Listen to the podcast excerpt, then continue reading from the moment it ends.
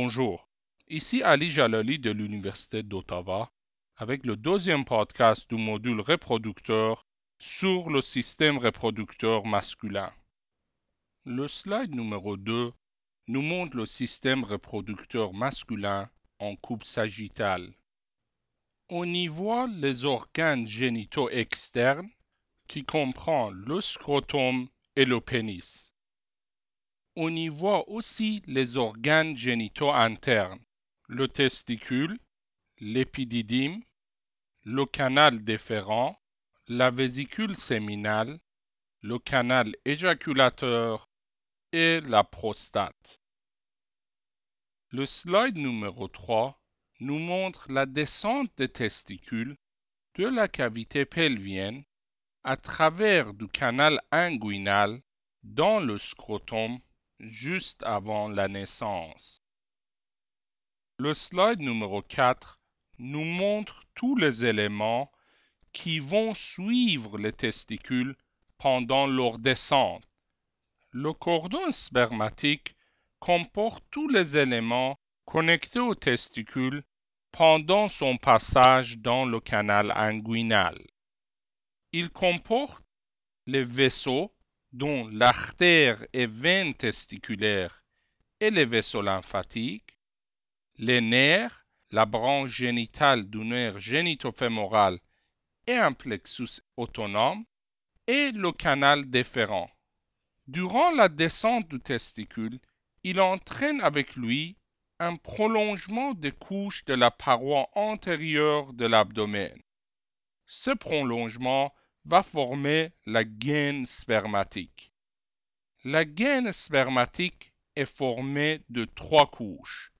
Le fascia spermatique externe, le fascia et le muscle crémastère et le fascia spermatique interne. Le slide numéro 5 nous montre la paroi abdominale antérieure. Elle est formée de huit couches différentes.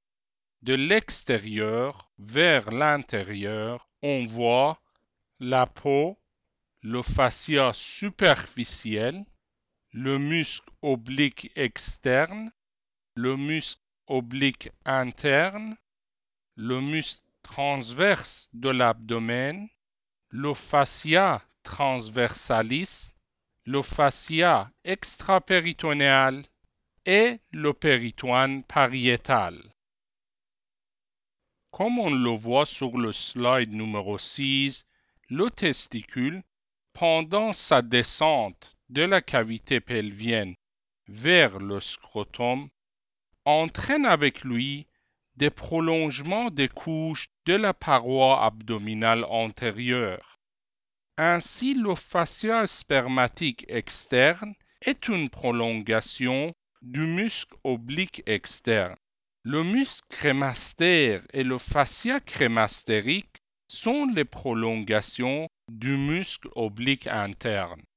À son tour, le fascia spermatique interne est une prolongation du fascia transversalis. Le slide numéro 7 nous montre le canal inguinal. Le canal inguinal se situe parallèlement au-dessous de la moitié médiale du ligament inguinal. Il commence au niveau de l'anneau inguinal profond, situé dans le fascia transversalis, et se termine à l'anneau inguinal superficiel, situé dans l'aponevrose du muscle oblique externe. Chez l'homme, il contient le cordon spermatique. Chez la femme, il contient le ligament rond de l'utérus. Le slide numéro 8 nous résume la relation entre les différentes couches de la paroi abdominale antérieure et le cordon spermatique. Le slide numéro 9 nous montre le scrotum. Le scrotum est un sac contenant les testicules, l'épididyme et la partie inférieure des cordons spermatiques. Il est composé de deux couches. La peau, qui présente un raffet médian, et le fascia superficiel. Le fascia superficiel du scrotum contient des fibres musculaires lisses appelées le muscle de Dartos. Ce fascia forme aussi un septum scrotal qui divise le scrotum en deux compartiments. Chaque compartiment contient un testicule, l'épididyme, la partie inférieure du cordon spermatique et la tunique vaginale. Le slide numéro 10 nous montre la formation de la tunique vaginale. Comme on le voit sur l'image en haut, le péritoine pariétal va suivre le testicule pendant sa descente, formant ainsi le processus vaginal. Le processus vaginal va se fermer à la fin de la descente, laissant ainsi un sac séreux autour du testicule appelé la tunique vaginale. La vaginale est formée de deux couches, une couche pariétale externe et une couche viscérale qui couvre la tunique albuginée du testicule et l'épididyme. Le slide numéro 11 nous résume les différentes couches qui entourent le testicule. De l'extérieur, on voit le scrotum formé de la peau et du fascia superficiel de Dartos. Puis, on voit la gaine spermatique formée du fascia spermatique externe, du muscle et le fascia crémaster et du fascia spermatique interne. Ensuite, on voit la vaginale, formée de deux couches, une pariétale à l'extérieur et une couche viscérale recouvrant la tunique albuginée et l'épididyme. Le slide numéro 12 nous montre le testicule et l'épididyme. Le testicule est entouré par la tunique albuginée. La tunique albuginée envoie des septums fibreux divisant le testicule en différents lobules. Postérieurement, elle forme le médiastinum testis. Le testicule possède approximativement 250 lobules. Chaque lobule contient de 1 à 4 tubules séminifères contournés. Les extrémités de ces tubules forment deux tubes droites qui entrent dans le médiastinum testis pour former le rététestis. Une vingtaine de conduits efférents connectent le rététestis à l'épididyme. L'épididyme est situé postérieur au testicule et possède trois parties. La tête, dans laquelle entrent les conduits efférents, le corps et la queue, qui sont formés du canal épididymaire. La continuation du canal épididymaire forme le canal déférent. Le slide numéro 13 nous montre le canal déférent. Le canal déférent est un conduit musculaire qui est la continuation du canal épididymaire.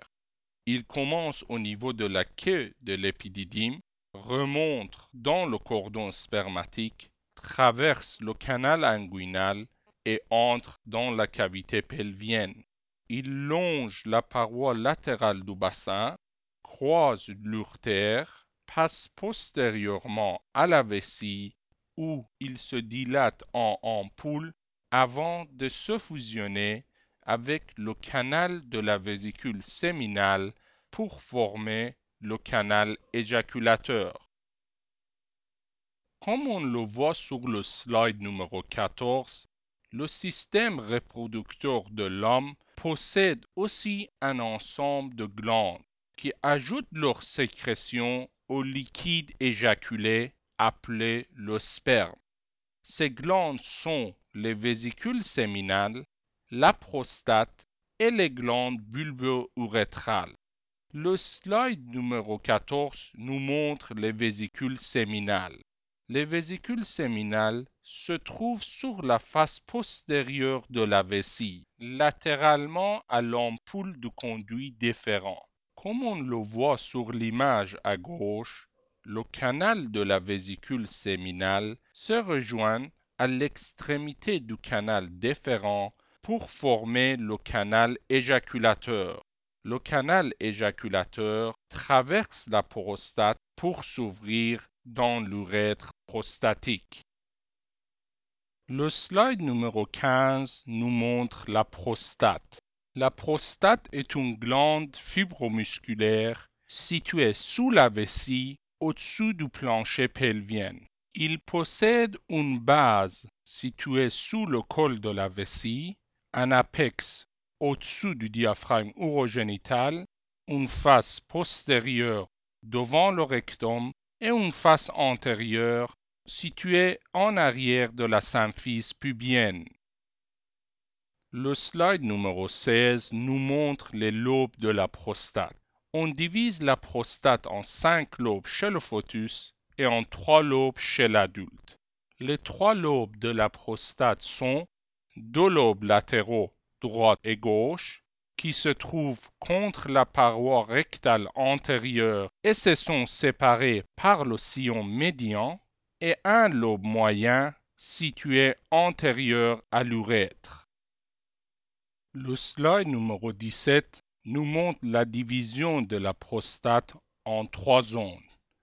La zone périphérique, la zone centrale et la zone de transition périurétrale.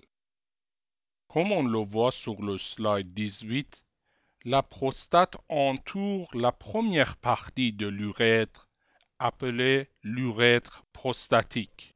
L'urètre prostatique est la partie la plus dilatée de l'urètre. Sur sa paroi postérieure, on voit une élévation médiane appelée la crête urétrale. Au centre de la crête, on voit une élévation appelée le colliculus séminal. On y trouve les orifices des conduits éjaculateurs. Sur les deux côtés de la crête urétrale, on trouve les orifices des conduits des glandes prostatiques. Le slide numéro 19 nous résume l'innervation du système reproducteur masculin. Notez bien que l'innervation des testicules se fait ni seulement par le plexus autonome, mais aussi par la branche génitale du nerf génitofémoral. L'innervation de la prostate se trouve sous le contrôle autonome avec la partie parasympathique venant de nerfs splanchniques pelviens S2, S3, S4 et la partie sympathique du plexus hypogastrique inférieur. Notez bien aussi que l'éjaculation est sous contrôle sympathique et l'érection sous contrôle parasympathique. Les slides numéro 20 et 21 nous montre la vascularisation artérielle du système reproducteur masculin. Le scrotum est irrigué par l'artère honteuse externe et l'artère honteuse interne. Les testicules sont irrigués par les artères testiculaires branches de l'aorte abdominale. La prostate est vascularisée par l'artère vésicale inférieure et l'artère rectale moyenne qui sont les branches de l'artère iliaque interne. Le slide numéro 22 nous montre le drainage veineux. Au niveau du scrotum, les veines correspondent aux artères. Le drainage veineux des testicules se fait dans les plexus pampiniformes. Les plexus pampiniformes, à leur tour, se drainent dans les veines testiculaires la veine testiculaire droite se draine dans la veine cave inférieure. À gauche, la veine testiculaire gauche se draine dans la veine rénale gauche. Au niveau de la prostate, le plexus veineux se draine dans la veine iliaque interne. Notez bien que ce plexus communique avec les plexus veineux au niveau de la vessie, du rectum et des vertèbres. Le slide numéro 23 nous résume le drainage lymphatique. Les noms inguinaux superficiels drainent l'espace superficiel du périnée, excepté le testicule. Les testicules se drainent dans les nœuds lombaires paraortiques. Les nœuds iliaques drainent l'espace profond du périnée, la prostate, le conduit déférent et les vésicules séminales. Ceci termine notre cours sur le système reproducteur masculin.